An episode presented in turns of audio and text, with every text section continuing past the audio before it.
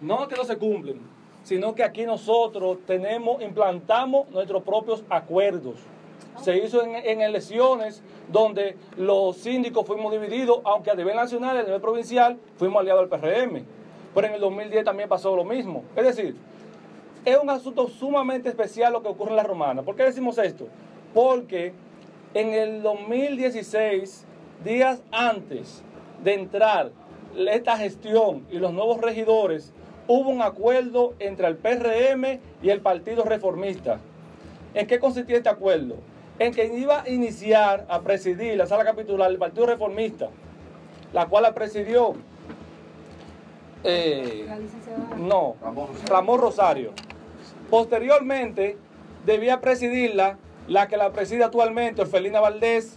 Después, a- hoy, eh, mañana tendría que ser Yesel Bautista. Y en el 2019, entonces, Ramón Ramírez. Ramón Ramírez el Pinto. ¿Qué pasa?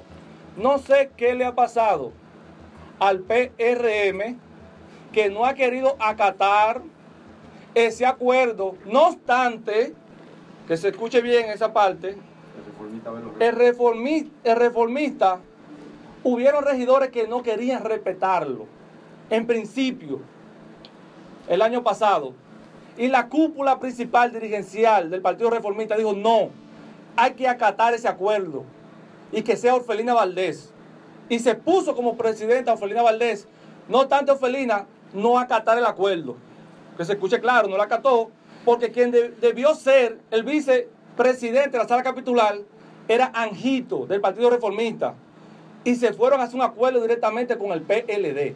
Entonces, mañana hay seis regidores del Partido Reformista, entre ellos está eh, Ferreira, que estamos en con- eh, Salió consonancia, Por el moda. salió por el moda, Pero está en el Partido Reformista. que no, no, no es reformista. No, no, reformista. No sabe qué carajo es. Él no, no. Él pasó al Partido Reformista. Camaleón. Él ganó con el moda, pero pasó al Partido Bueno, Reformista. yo, yo escucho, Entonces, yo escucho con mucha atención lo que tú estás planteando y acepto en parte ya en la mayoría de lo que tú has dicho.